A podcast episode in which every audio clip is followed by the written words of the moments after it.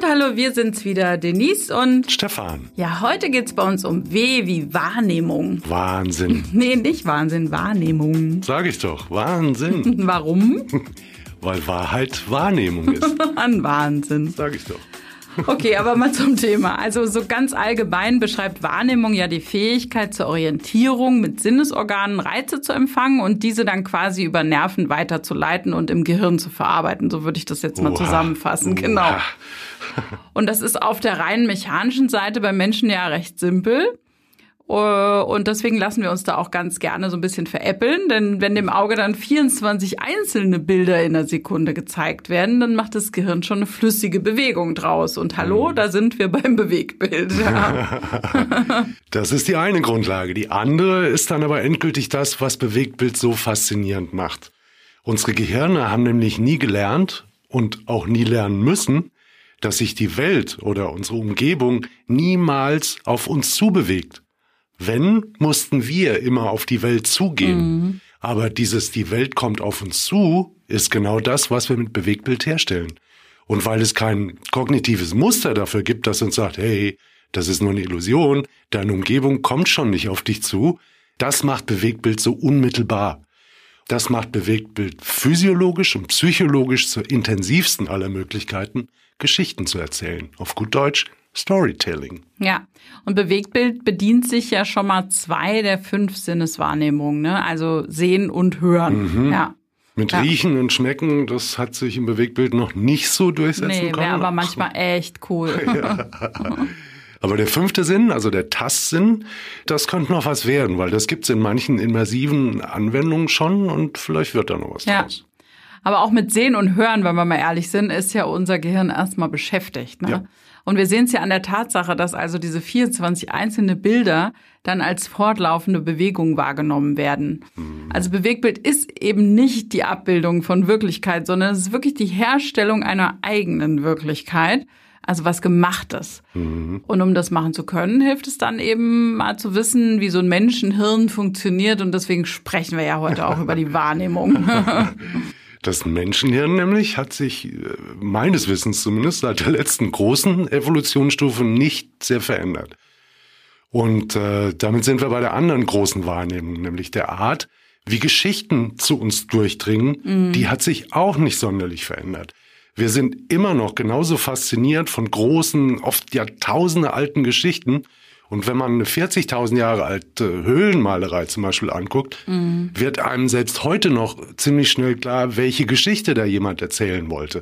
Und heute, das Storytelling, wie wir es heute nennen, ist also im Wesentlichen immer noch genauso wie seit Jahrtausenden, weil auch unsere Wahrnehmung sich nicht so sehr verändert hat. Ja. Deswegen reiten wir ja auch immer so darauf rum, dass die Geschichte, also der Inhalt, die Grundlage eigentlich von Bewegtbild Ja, ist. Ne? ja.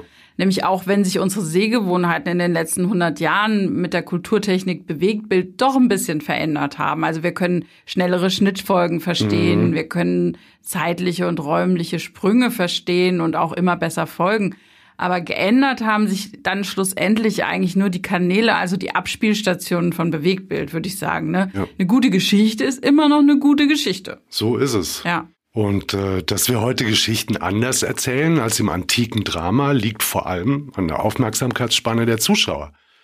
Weil die wird immer kürzer. Ja, deshalb lösen Traurig wir für ja, uns. Das ist eigentlich sehr, sehr Wir nähern traurig. uns dem Goldfisch. Acht Sekunden. genau. Deshalb lösen wir uns gerade bei den Social-Media-Kanälen oft von der klassischen Herangehensweise, nämlich Mhm. Exposition, Verwicklung, Klimax und Lösung. Heute muss man mit der Klimax, also dem Höhepunkt, einsteigen, um Zuschauer erstmal zu fesseln, damit sie überhaupt den Rest der Geschichte auch noch erzählt haben wollen. Aber das ist auch schon alles. Was das Geschichtenerzählen im Bewegtbild aber dann so richtig komplex und spannend macht, ist ja neben der Bewegung auch der Rhythmus. Unbedingt. Also ein altbekanntes Mittel äh, und auch ein Erfolgsgarant übrigens für neue Kanäle. Ne? Also wie man zum Beispiel an TikTok sieht. Ja, Ja, also ja. genauso wie Fred Astaire in den Tanzfilmen der 50er Jahre. Ne? Äh, so äh, bewegt man sich jetzt bei TikTok. Ja.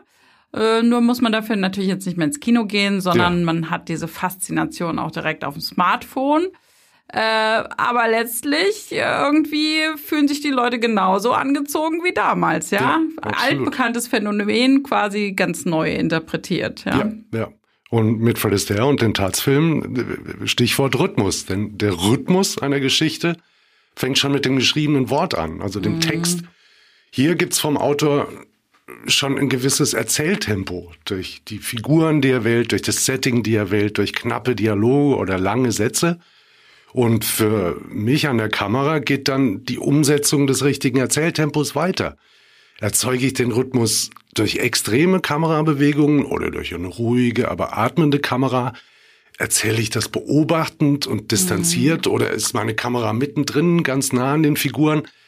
Erzähle ich mit der Kamera die Geschichte durch Räumlichkeit oder mache ich den Raum vergessen? Wie detailliert muss ich auflösen, um im Schnitt den Rhythmus noch weiter anziehen oder beruhigen zu können?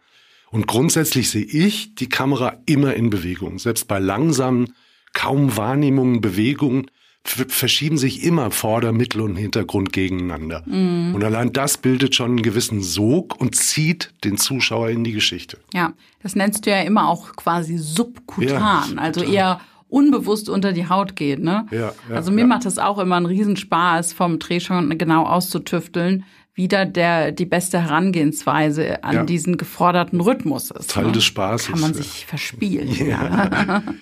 Und unser Equipment besteht natürlich hauptsächlich aus Gerätschaften, die eine Kamera horizontal, vertikal oder beides immer in Bewegung halten können. Denn Bewegtbild kommt schließlich von Bewegen. Und da gibt es empfindungsauslösende Reize, wie zum Beispiel extrem intensives Licht oder tiefe Schatten. Mhm.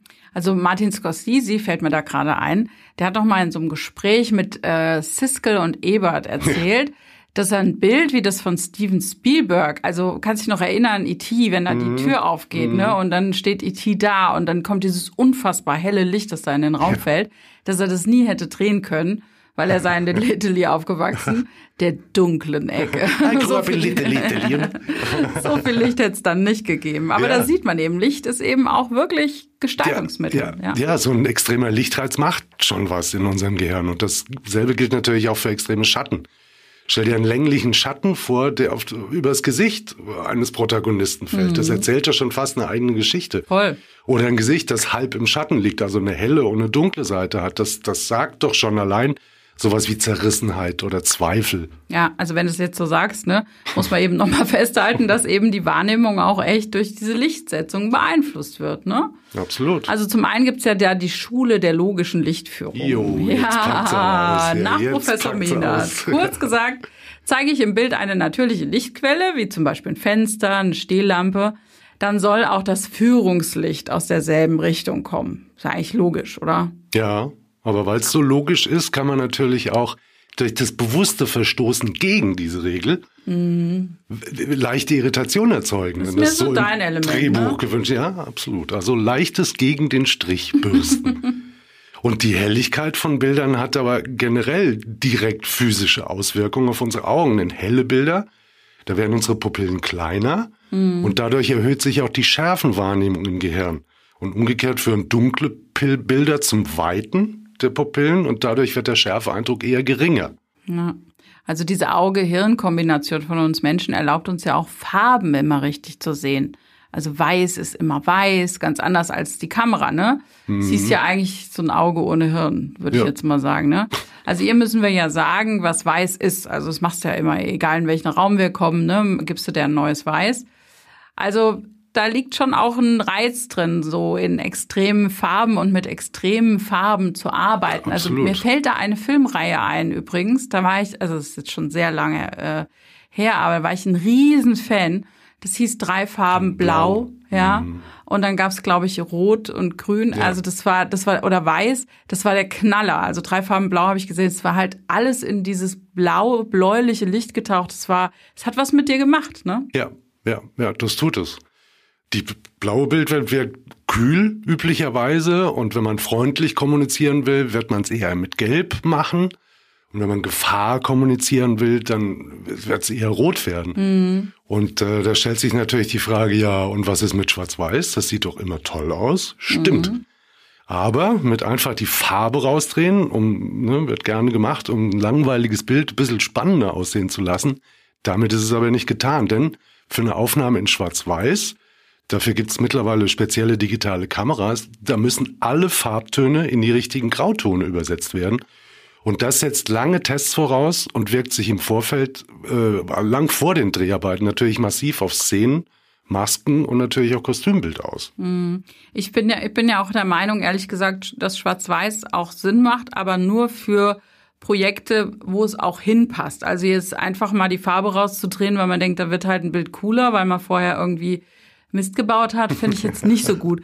Aber ähm, um da nochmal Bezug zu nehmen zu dem, was du da gerade gesagt hast, ähm, dass das sich also eben schon massiv auf die Dreharbeiten auswirkt. Ja. Da gibt's dieses schöne Beispiel vom Dreh von Schindlers Liste, ja, auch so ein Spielberg-Film. Mhm. Also, und da war es für die Schauspieler bei diesem schweren Thema äh, auch echt nicht leicht, in diesem Set mit diesen schrägen Farben, die die dann braucht. Ne? Die Kostüme waren zum Beispiel in krassem Pink und mit seltsamem Make-up äh, waren, die, waren die Schauspieler geschminkt, damit es einfach dann im Schwarz-Weißen richtig gut aussah. Und den richtigen Grauton getroffen Genau, hat, und das war halt total schwierig für die, weil die ja eigentlich wirklich, das ist eine ganz traurige Geschichte. So eine quietschbunten Welt da ja, agiert genau, haben. Ja. ja mhm. Verrückt. Ja.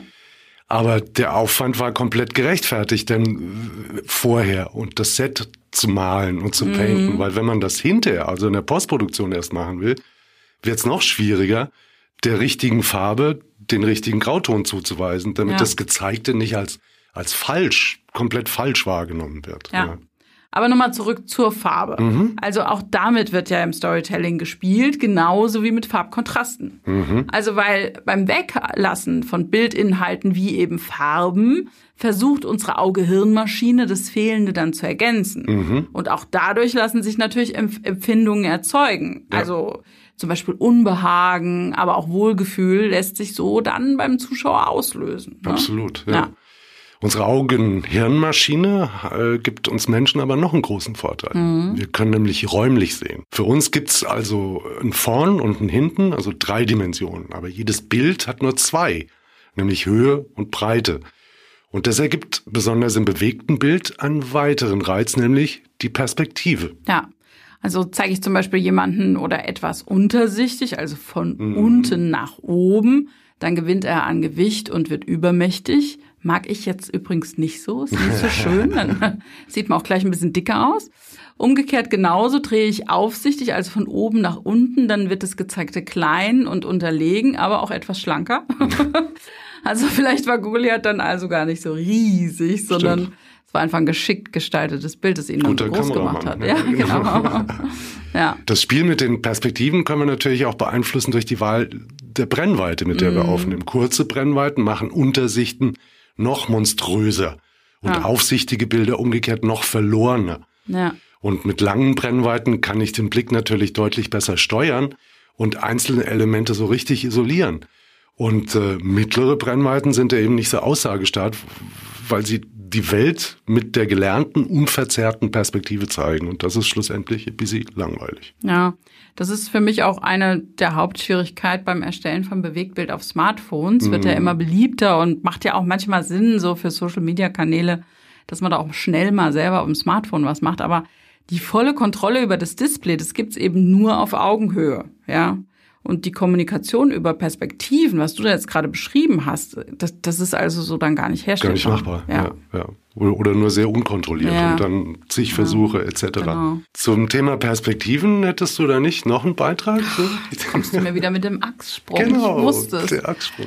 Also nee, also also ein Achssprung möchte ich jetzt hier wirklich nicht erklären ohne Kommt Bild. Drauf, das ist einfach dran, dran drüber. drüber, ja genau. Also Genau, also Leute, lest's nach, drauf, dran, drüber, der Achssprung. Das ist unser kleiner Exkurs zum Thema Achssprung. Man sieht, da haben sich schon Generationen von Bewegtbildleuten die Köpfe heiß geredet zu, ja. Also da müssen wir einen Videopodcast machen und mit Bild den Leuten das, das zeigen. Wär doch mal das wäre doch dann eine Idee für die nächste Runde vielleicht. Heute sehen Sie den Achssprung. Und was wir aber die ganze Zeit auch wahrnehmungsmäßig noch komplett vernachlässigt haben, ist der Ton im mhm. Bewegtbild. Und äh, mit Geräuschen, die aus einer irritierenden Richtung kommen, lässt sich Wahrnehmung natürlich genauso beeinflussen wie mit dissonanten Tönen in der Filmmusik. Ja. ja. Und auch hier muss man eben mal ganz klar sagen, sprechen wir eben nicht nur von szenischen Produktionen, also Spielfilmen, ja. alle, die das jetzt wieder denken, sondern es geht wirklich um alle Arten von Bewegtbild, ja. Und ähm, Weil letztlich kann man eben mit dem Spiel von Bewegung, Rhythmus, Licht, Farbe, Töne, da kann ich eben bei richtiger Anwendung auch genau das Gewünschte kommunizieren. Ja. ja? Bei falscher Anwendung leider auch dann das, was ganz und gar nicht gewünscht ist. Und deswegen sollte man da auch echt ein bisschen aufpassen. Und darum geht's eben auch bei der Wahrnehmung. Nämlich eigentlich geht's immer um die Frage, wie möchte ich denn vom anderen wahrgenommen werden? Also, und da immer Obacht, denn wer dann hier die falschen Reize setzt, der kommt auch dann manchmal schlecht weg. Also muss man ein bisschen aufpassen. Das kann passieren, mhm. ja. Der gekonnte Umgang mit der Wahrnehmung ist grundsätzlich erstmal für alle Medien entscheidend. Ja. Bewegtbild ist die Königsdisziplin, weil hier Seh- und, und Hörsinn gleichermaßen angesprochen werden. Mhm. Und deshalb ist das Spiel mit der Wahrnehmung da auch so vielschichtig. Ja. Aber wie hat es eine Berliner Kollegin mal so schön zusammengefasst, wenn du dich mal abends so richtig aufpretzelt und ausgehst, einen netten Typen kennenlernst und dich sehr angeregt unterhältst, darfst du am Ende des Abends einen Fehler nicht machen. Jetzt bin ich sehr gespannt. Ja. Lass dich niemals von ihm zur U-Bahn bringen. Uh. Denn die Akustik in das Licht dort, das ist eine Katastrophe. Du hörst dich nicht nur schlimm an, du siehst auch noch grottenschlecht aus. Und das wollen wir nicht. Also eigentlich alles ganz einfach mit der Wahrnehmung. Sag ich doch. Wahrheit ist Wahrnehmung.